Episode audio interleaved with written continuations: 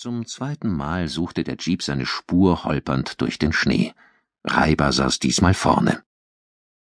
Können wir Ihre gute Stube zur Befragung verwenden? versuchte er es jetzt auf die freundliche Art. Der Anwander meinte nur, ja mai. Die Karawane bezog die Küche, wo Zenta an der Spüle stand. Reiber wies alle an, Platz zu nehmen. Wie spät ist es also beim Eintreffen von Frau Kennerknecht auf dem Hof gewesen? fragte er den Anwander und sprach dabei jedes Wort so betont aus, als würde er mit einem Taubstummen reden, der von den Lippen lesen muss. Grad elfe durch. Ich schaufel immer um elfe und weit wo ich neut, brummte der Anwander. Er schaufelt immer um elf Schnee und hatte gerade erst begonnen, übersetzte Gerhard. Das ist doch keine Angabe. Da kam es unerwartet von Center. Ich es alles so. Ich hab auch grad zum Kocher angefangen und ich war auch neut weit. Hier läuft vieles in geregelten Bahnen, mischte sich Joe ein. Danach können Sie die Turmuhr stellen.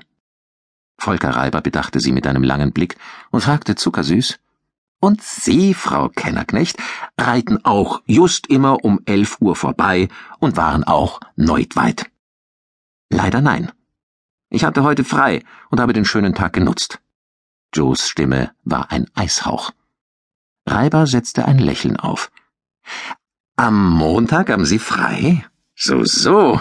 Haben Sie denn sogar einen eigenen Salon? Es herrschte ein kurzes Schweigen.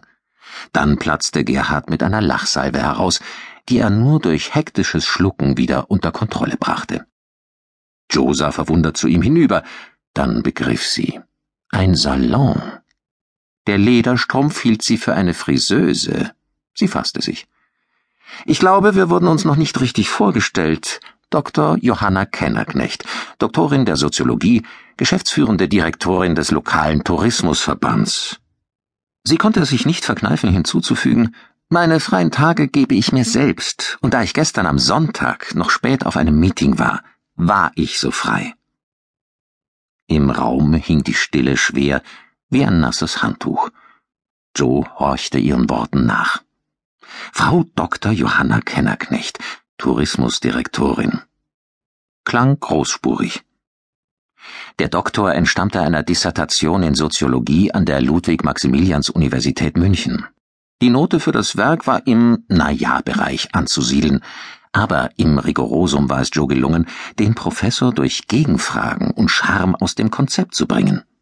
Sie war, und das zog sich durch ihr gesamtes Leben, eine Meisterin im Dilettieren. Joe traute sich oft Dinge zu, von denen sie besser die Finger gelassen hätte. Der wortgewaltig errungene Doktortitel gehörte dazu. Für die Stellensuche allerdings war der Titel von Vorteil gewesen.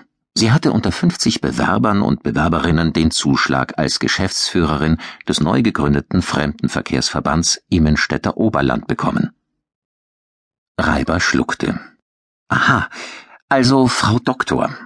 Dann sind Sie ja so etwas wie eine lokale Instanz und kennen wohl auch den Toten. Sie werden kaum jemanden finden, der ihn nicht kennt. Hans-Joachim Rümmele ist. Herr Rümmele war ein bekannter Bauunternehmer. Er war in diversen Ausschüssen und im Gemeinderat tätig. Verheiratet? Ja, mit Frau Denise Rümele. Wohnhaft? Nun lassen Sie sich doch nicht jede Information aus der Nase ziehen, Frau Doktor. Reibers Ton war unangenehm. Joe schluckte, und Gerhard antwortete an ihrer Stelle sehr kühl. Die Rümeles wohnen in Oberdorf am Niedersonthofener See. Ich kenne die Adresse. Reiber wies Gerhard an, ihn zu Frau Rümele zu chauffieren. Zu Joe gewandt raunste er. Und Sie halten sich zur Verfügung. Au weh.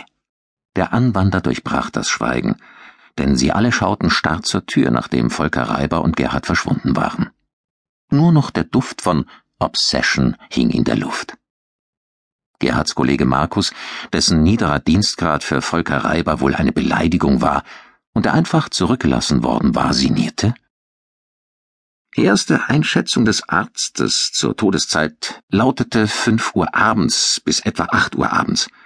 Aber so im Schnee bei der Kälte, das kann auch später gewesen sein. Er sah Joe eindringlich an. Du glaubst doch nicht, dass ich jemanden umbringe? Joe war erschüttert.